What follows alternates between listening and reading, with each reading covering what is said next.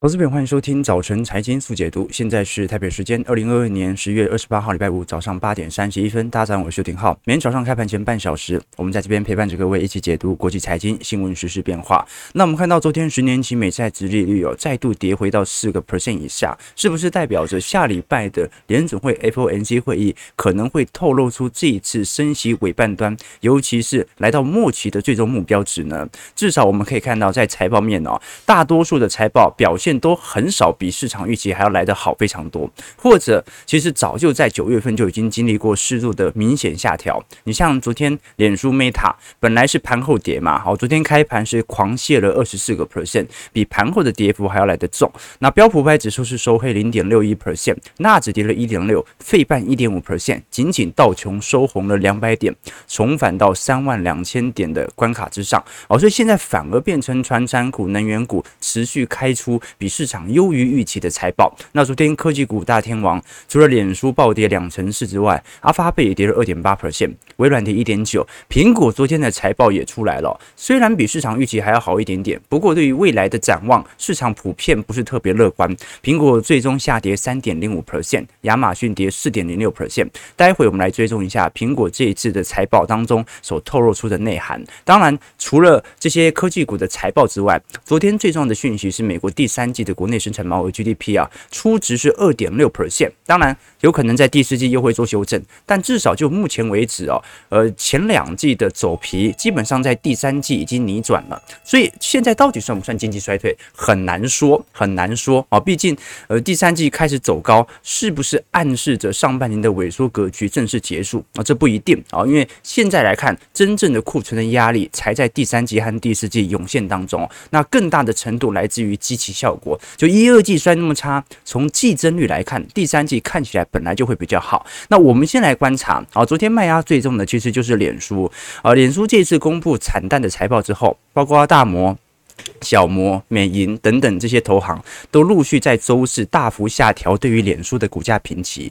那理由其实并不是因为获利的下滑啊，因为市场本来就预估到脸书在当前全球广告业务衰退的情况底下，本身获利动能就不是特别显著，而是我们昨天提到的脸书的资本支出还在增加。好，那么因为资本支出增加的力度远远高于市场预期，这就隐含着接下来脸书的获利情况会更难看。对吧？获利是营收减掉成本，那成本资本支出如果还在上升，那么牺牲的就是股东的实质权益 EPS 的下滑。好，所以我们看到，呃，脸书在一年内的市值已经蒸发了五千两百亿美元。我们过去其实已经提到很多关于元宇宙的概念哦，其实呃对我来看哦，它都是一个强迫性公司进行转型必然的一个产物。而且自从脸书为了要推元宇宙改名之后，运势就不是很好哦。你讲 Meta Meta，那每天想的就是卖它卖它卖它哦，所以不卖它也奇怪。我们看一下这张图表，是脸书的 PE ratio 相对于标普五百指数哦，不好意思，是纳指一百指数的 PE ratio。那纳指一百就是纳斯达克综合指数当中前一百大的指数，主要。要都是以科技全值股作为主要成分的方向。那么过去我们看到，脸书的本益比哦，几乎是整个纳指一百的两倍哦。哦，所以脸书本来的基期哦，它就比整个纳指的大盘相对起来还要来得贵非常多，而且其实几乎是多了一倍。但如今从一七年、一八年，随着广告收入的递缓，现在仅仅只有零点五倍。那你说这是不是一个周期投资的好时机？这就不一定。我们过去跟投资朋友分享过，周期投资。并没有保证单一个股必然有周期，什么意思啊？就是我们从景气的逻辑，如果景气的本益比啊，景气的周期指标、基期指标快速的下滑，股价净值比也在掉，本益比也在掉，那我们可以判断它可能相对于之前没有那么贵，而且是往越来越便宜的方向走。但是个股不一样啊，个股很有可能是跌到下市了啊，这个从很多例子都看得出来啊，所以我们才会说周期投资还是必须要。组合成一定成分的资产配置哦，不能用单一个股。为什么？过去我们分享过这个例子哦。史丹佛大学当时在一九八零年代，针对当时最高瞻远瞩的企业来进行回测，认为这些企业哦，未来会五十年屹立不摇。那是挑出哪一些公司？西门子啦，啊，Sony 啊。Ellison 呐，啊，就是这些啊，当时看起来最红的公司，奇异啦的这些的好，那过了十年，全部跑输给标普百指数。好，但是有什么东西它可以跟得上标普百指数呢？那就是标普百指数本身。哦，所以观众可以理解哦。所以周期投资还是要以整个大盘和资产配置作为主要权重。我们看一下脸书这一次的例子哦。脸书过去还是全球排行市值第六名的企业，接近一兆美元。那时间才过了不到一年哦。哦，过去十个月，脸书的股价产生非常显著的下滑。如今它的规模，已经比大多数的传产股这些全值股还要来得低的。我们看到现在全球前几名的企业，过去来讲没有太大改变啊，在前六名当中，苹果、Microsoft、阿发贝、Amazon、特斯拉，哦，这几只就是一直在前十名的名单当中。那么开始出现一些传产股，波克夏过去曾经被台积电和辉达给超越，不过现在全部回来了啊。波克夏现在占第六名，那第七名是呃联合健康，然后再是强生、埃克森美孚、Visa、沃尔玛。J.P. Morgan、雪佛龙，然后你像是辉达、Mastercard、加德宝、美银，都比现在的。脸书市值还要来得高，好，所以可以理解到，啊，这个科技股的轮替周期就是来得这么显著哦。其实我们看到这一次脸书在短短时间内暴跌两成四哦，并不是跌势最重的时候哦，跌势最重其实是在今年年初，当时元宇宙行情正式破灭的那一刻，啊，当时的跌势才叫真的重，好，所以我们只能说现在是经历脸书单日跌幅来的第二重的。那脸书其实有非常大规模的这些系统性的 ETF 哦，目前也遭受到了非常显著的。的赎回力度，我们看到，呃，如果持有脸书最多的一档 ETF 哦，叫做通信服务精选行业啊，这一档叫做 XLC 哦，这一档 ETF 哦，也是从去年九月份开始就跟脸书做一个非常显著的联动啊，目前股价是持续的走皮当中，那。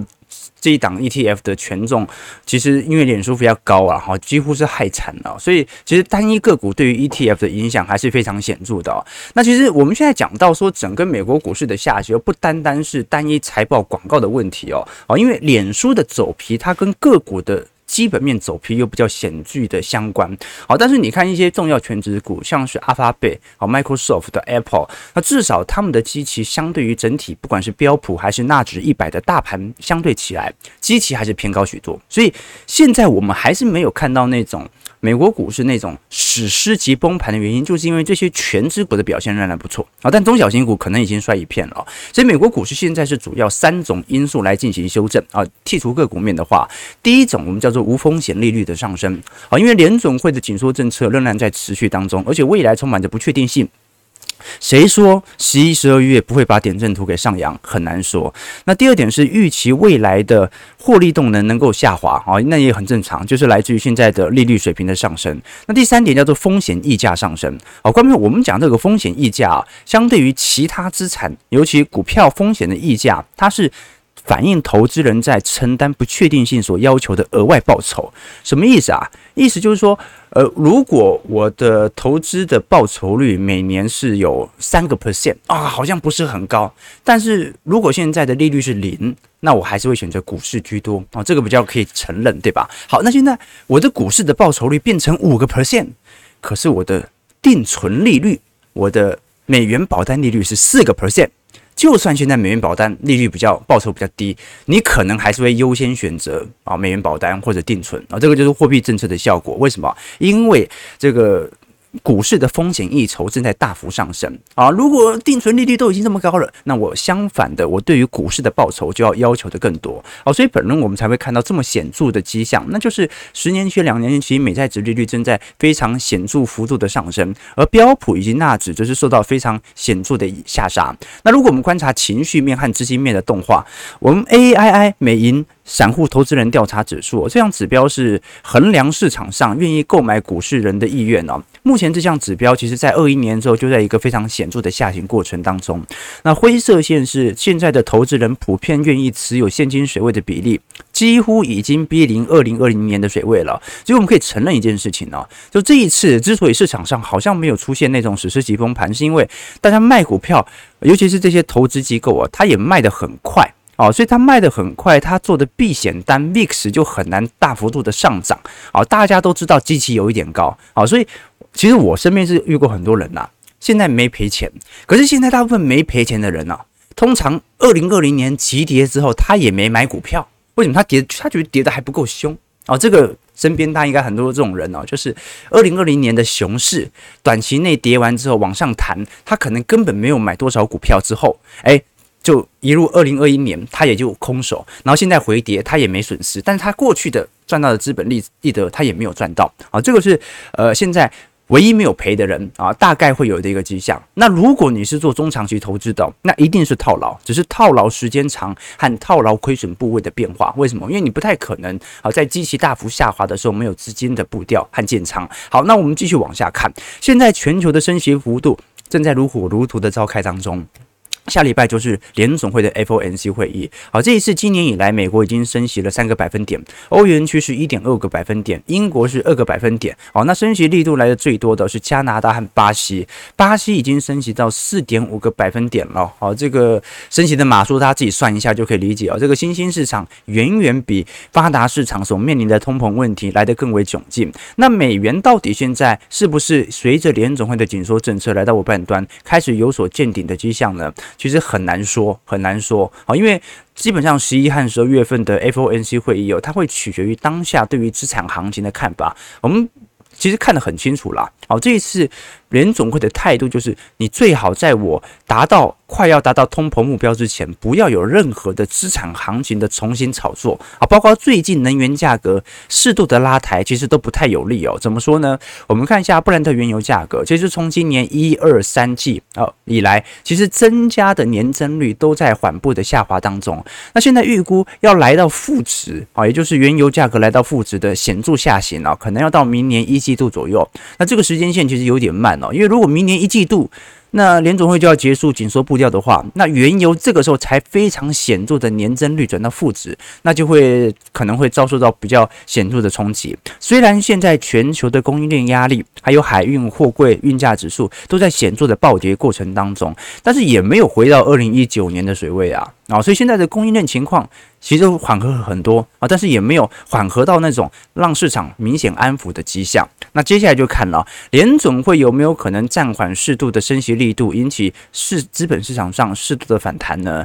我们看到在过去几次哦，你像是二月份，你像是五月份到六月份，你像是九月份九月底到十月初这一波，它的反弹其实都是有比较明显的。像前两次是联总会有没有可能转向的机会？这一次是有没有可能暂时升息的机会，或者升息幅度下滑的一个机会？但是我们不管怎么说，其实都是市场提前的自我揣测。这种反弹，它反而可能会因为联总会的呃公布相关的财政措施或者货币政策之后啊，反而会做更显著的下探啊。因此，下礼拜的 FOMC 会议是值得大家来特别来多做一些观察和留意的哦。这一次彭博社也做了一些调查，来探讨说，如果当前的基准利率调升到五趴、五点五 percent 和六 percent 之后，标普五百指数以及纳指一百指数可能会下杀的力度。那现在普遍的预期啊，如果利率水平调升到五个 percent，那么标普五百指数会直接下探到三千一百八十点，上升到五点五会上升到呃下降到三千零五十六点，到六个 percent 就是两千九百三十二点嘛。好，所以感觉好像现在。全球股市的变化，最终就是取决于未来两个月联总会透露出即将进行升息尾半端的公告。哦，这个讯息就十分重要了。我们过去跟投资朋友分享过，这个联总会的货币政策传导效应其实很长了。哦，你从联总会这个他要开始进行升息之前，他还要先缩减购债。啊，缩减购债完之后，他还要暗示升息路径。他开始升息之后，还要。时时注意着市场上的消费情况、就业情况。那等到他宣布即将要进行升息尾半端结束的时候，可能距离真的升息结束又好几个月之前了。好，那一直到结束，我们才会看到整个步骤开始完成。好，所以就好像你现在要说到，大大家可能有收到一些这个美元保单或者美元定存的一些电话嘛，非常明显。为什么？因为利率还会升呐。那至少从联总会的目标利率，接下来还有个呃三码四码的空间嘛。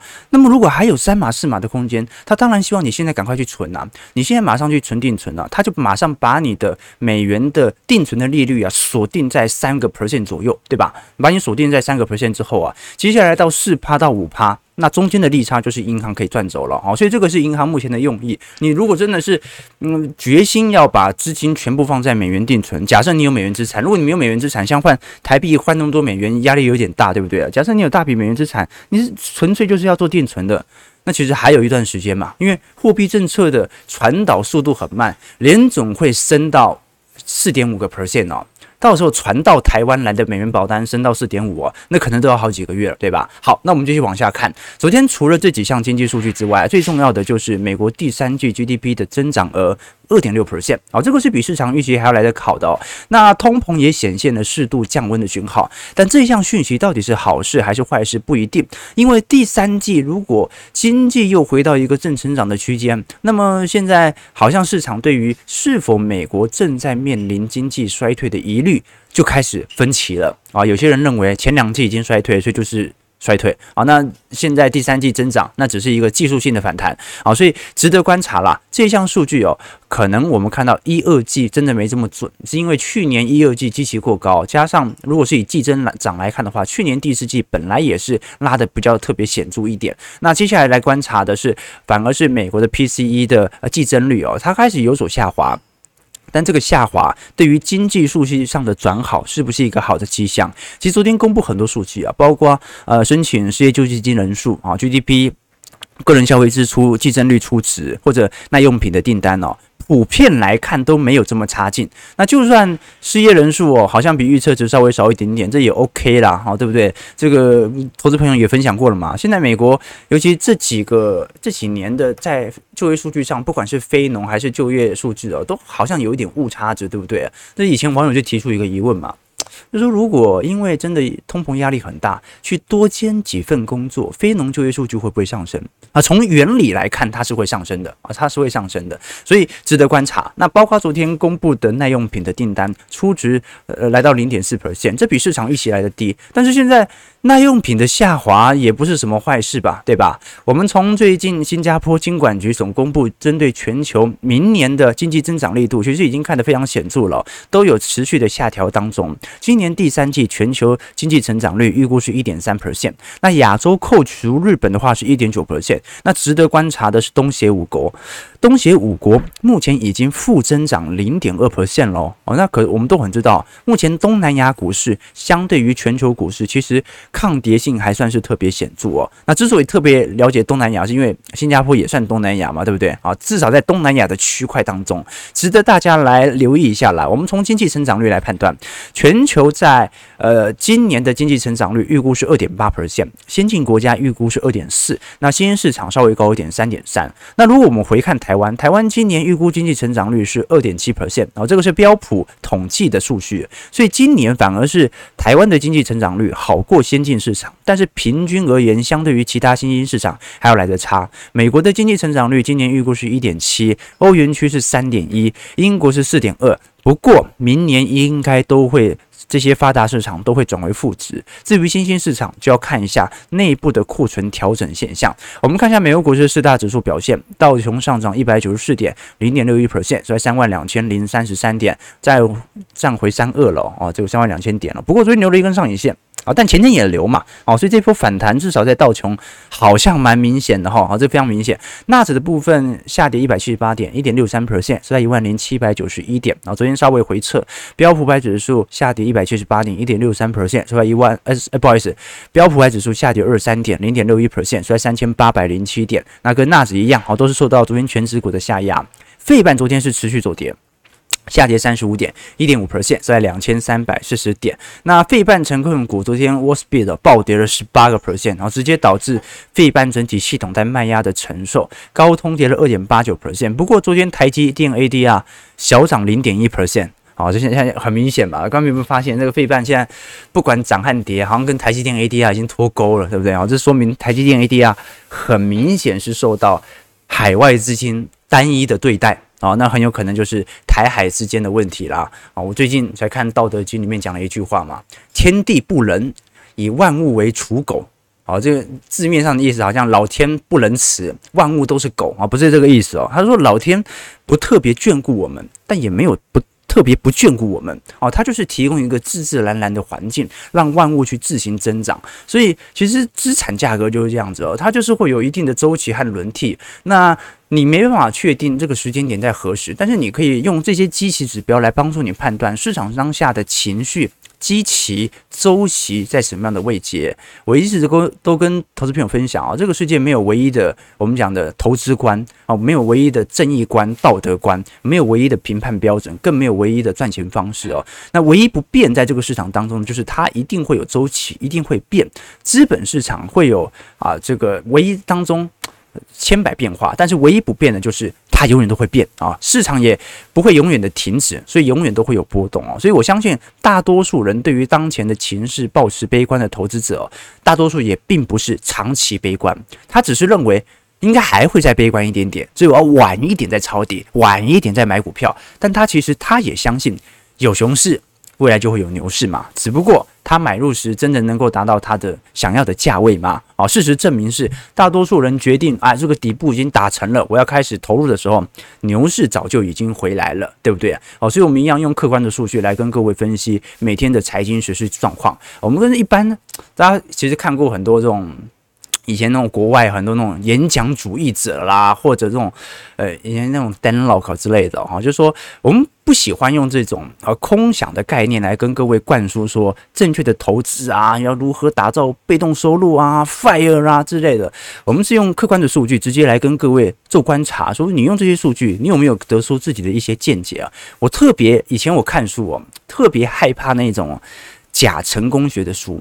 啊，你说厚黑学，李宗吾的厚黑学啊，我都觉得比这些书还要好的很多啊。以前我大学的时候，我有一些社团哦，啊，这个不知道，很能很容易荼毒这些这个高知识分子哦。他是怎么样？他是很多教育的方式，就是啊，我能够赚到很多钱啊，我给你洗脑。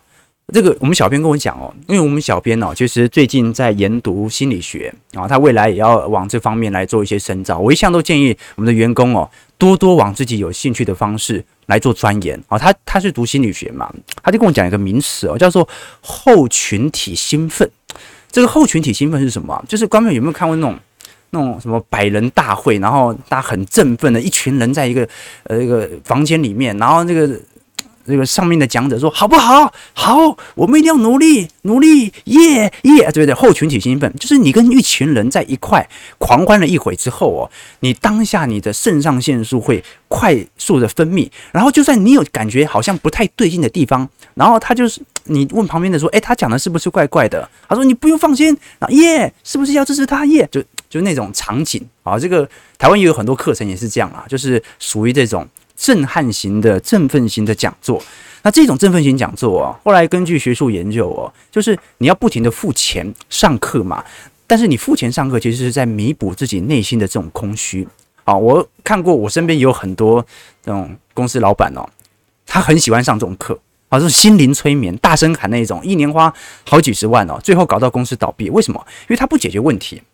他没有方法，他没有工具，他就是让你有一个后群体兴奋，让你觉得人生充满斗志，一定要好好干。然后呢，你回去之后又变得很空虚，好，就是这样的一个地方。那我们不愿意做这样的一个角色。OK，八八点五十五分，不能再讲了。马上要看苹果财报啊，呃，苹果这一次我们看到第四季整体财报其实算是亮丽的哦，但是整体虽然亮丽，营收创新高，但是 iPhone 和服务营收啊都比市场预期还要来得稍微低一点点。好，那苹果今年股价其实跌幅大概只有一成八，其实还是比标普五百指数的跌幅。来的低一点，啊，这代表着苹果今年还是做全指股当中非常重要的指数拉抬。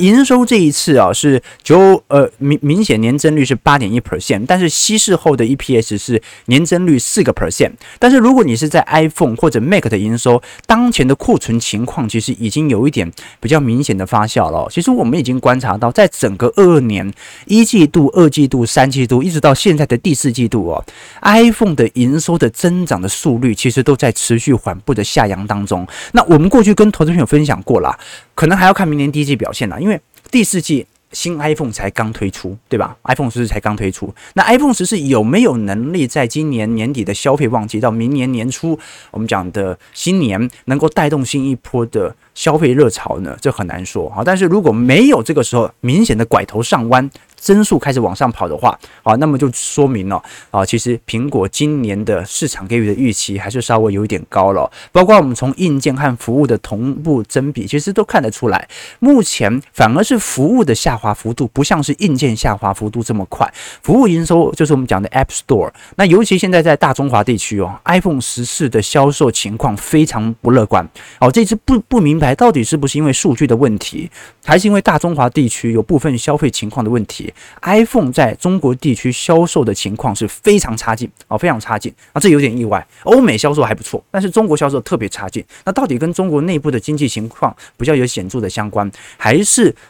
呃，在中国又有其他变数啊，这个值得观察。但是不管如何，苹果目前应该是来到一个增速历史低位的区间啊。那么你说会不会转为负值？很难说啊。但是你说就算不转为负值，股价有适度的回调，它也算是蛮正常的啦。我们看到在整个二二年当中哦，尤其是软体服务的部分，因为软体服务目前是在苹果当中表现最为优良的。我们看到苹果可能每个季度啊，它都会有一些比较季节性的反应啊，可能在。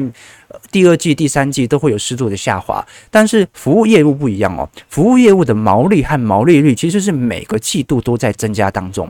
好，所以苹果现在拥有八点六亿的付费订阅用户哦，过去十二个月增加了一点二亿啊。那苹果没有公布每项服务的用户数据，不过现在看起来。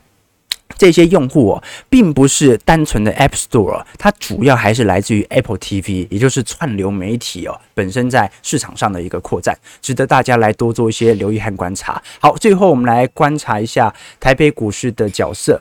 呃，台股近期卖压还是很重哦。昨天虽然大涨一百九十七点啊，三大法人全部站在买方，买超一百一十三亿，不过整个底型还有一段时间要走嘛。哦，现在连月均线都还没有站回来。不过外资昨天买了一。百零四亿，按照过去经验嘛，买一天要卖十天呐、所以 就算接下来可能有买超，买超力度也不是特别显著。我们至少可以跟海外市场来做一些比对。为什么我们说台积电 ADR 的卖压是特别显著的？观众朋友看一下这张图表，白色线是三星的股价图，那么蓝色线是 TSNC 台积电的价格变化。我们看到其实很明显哦。哦，自从今年十月份开始，二十大结束之后，台积电的卖压相对于三星的卖压就是十分的沉重。那当然，它可能跟部分台币的汇率利差扩大都有关系，但是这么显著的你涨我跌，那应该就是。明显的台海危机所形成的外资的避险单了。我们如果以 MSCI 全球和 MSCI 新兴市场指数来做对照，在过去一段时间，其实新兴市场指数在二零二零年当时由于中国疫情的严谨控管，其实非常显著的呃供应的全球的货物，所以新兴市场指数当时还是明显的跑赢全球市场指数。可是，在去年五月到六月、七月，中国开始进行一系列的监管措施之后。新兴市场指数就在显著的下行过程当中，好，风险资产就开始非常明显的下跌，而由于联总会的升息政策，也导致了新兴市场的货币贬值速度，导致指数的下行开始加快。啊，那好处是什么？好处是昨天至少小台多空比哦，哎，有人停损了，啊，有人停损了。光远不要觉得说啊，昨天大涨，所以小台开始赚钱了啊，不可能的。好，你看到小台的建仓成本哦，至少是一万四千五百点以上。哦，按照过去一段时间的。累积嘛，啊，所以昨天虽然小台多单显著的下滑啊，但是看起来是停损嘛，啊，就是他找到一个反弹的契机来做停损。那接下来就来观察了，小台会不会在接下来一段时间转空呢？因为按照过去经验哦，每一次快要转空，多单又回来了，哦，台北股市又持续的下杀，哦，这个至少在今年短期的表现是特别明显的。那说。观察一下昨天国发会所公布的景气信号灯，好，这一次九月份已经向下探到黄蓝灯十七分喽。好，那我们都很清楚，只要掉到十七分以下，那就是属于蓝灯，也就是正式进入哦明显的全面衰退周期。好，那么目前的黄蓝灯其实影响的事情是。景气从明显的平稳转入到非常疲弱的格局，其实观众可以感觉到了，今年台湾的基本面哦转弱的速度其实远远低于其他新兴市场国家。你看，今年台湾的出口年增率哦，一直到九月份才开始衰退哦。可是日本今年以来每个月都是衰退，韩国从今年四月、五月份以来就开始走皮了。好，那么现在台湾在八月份、九月份的半导体的设备进口年增率也开始进入负增长，它其实暗示着一点，那就是整个台北股市的。基本面的利空冲击是到现在才开始测。哦，人家日本测了半年了，哦，所以反而好像股市开始有比较显著的主底。韩国股市也测了至少一到两个季度了，好，所以最近也有一些止跌的现象。不过，我们从最近国发会所公布的实质就业情况，失业率其实从今年以来就在缓步的垫高当中。好，目前失业率是三点七九 percent，啊，八月份失业率相对于上个月是增加零点二 percent。那初次寻找失业的者的呃，这个初次寻找工作的失业者目前增加大概是五千人左右。那减班休息的人数啊，虽然九月份看起来下调，好来到一万八千人，不过按照台积电在这个月的说法嘛，好，那看起来到十月、十一月份就会有比较明显的上升了，尤其是面板业的情况。那实质是实质性经常收益更不用讲了，哦，实质性。经常收益基本上已经连续两年负增长了，好，所以观众朋友，就算我们看到台湾失业率啊，好像相对于其他新兴市场国家来的比较低，啊，减班休息人数也比较低，而看到的呃这个通膨数据好像也比较低，但是台湾的实质经常账薪资哦，仍然在非常显著的下滑，啊，什么叫经常账薪资啊？实质的，简单来讲就是你真实的购买力嘛，好，那正常来讲。绝对金额仍然在创高，每年蔡政府基本上都在调高啊，台湾的不管是。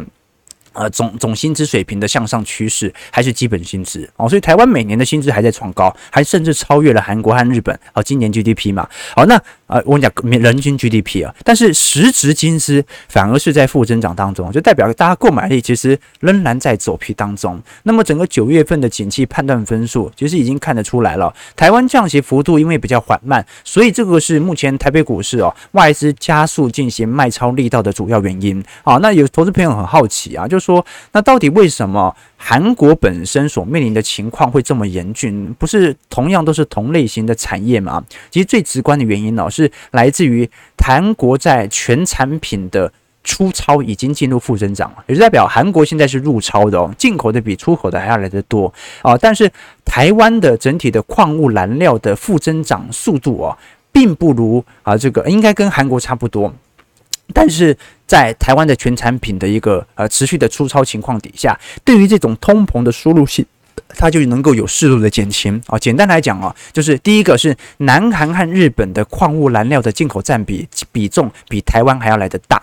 那第二点是南韩和日本本身在本身产品的出口当中，它已经面临负增长了，已经连续好几个月没有人买它的货物了啊。所以这个是台币现在感觉好像起来遭受到的情况没有这么重的原因。好，这个值得大家来多做一些留意和观察了。但是呃，仍然无法逃脱本轮景气的下行格局啊。它是一个必然的现象。好，我们看一下台北股市目前下跌是四点，预估量能不大，大概一千五、千六百亿而已哦，是在一万两千八百八十一点哦，持续在万三以下下探。我们看一下投资朋友的几个提问，来跟大家多做一些留意和观察。我先预祝各位周末愉快哦，周末愉快啊！至少美国股市比较有显著的反弹趋向开始出现，因为下周就是 FOMC。那如果真的有释出升息即将来到终将结束的讯号，那对于股市的反弹效果可能。可以持续延续，那总不会在，因为下下下就是十一月嘛，那拜登其中选举要到了，要到了啊，所以这个时候应该不会这个时候反转突然高速向下吧？啊，也不一定呢。好，这个政治行情跟股市行情没办法做一个百分之百的轮动哦。OK，啊，卖它卖它啊，对呀，我就觉得名字不好听，Meta。对于华人投资者来看的话，持有 Meta 就不是一个太好的事情了，除非持有空单，对不对？这个 Jerry Can 说啊，套太多，麻烦帮忙解套 啊！你说小台是这样是吧？这个小米说，用一小撮人说，美国政府还还得起利息，所以明年再升一年也没问题啊。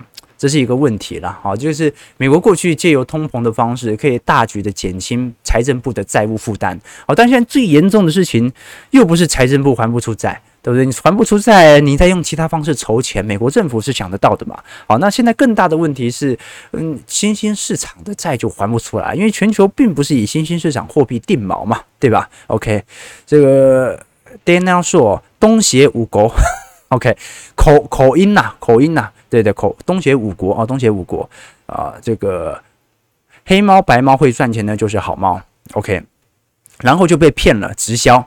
对啊，我跟你讲，我我以前大学很常有这种社团，我就想说，一个人从小到大念那么多书，还会被这种骗，真的很扯啊！但我们小编说这叫后群体兴奋，很多人内心是空虚的，空虚呢，他就需要别人的振奋和鼓励，他就会去追求。那等到回家回到家之后，他就会开始落寞，所以他就不断的去寻找这种刺激。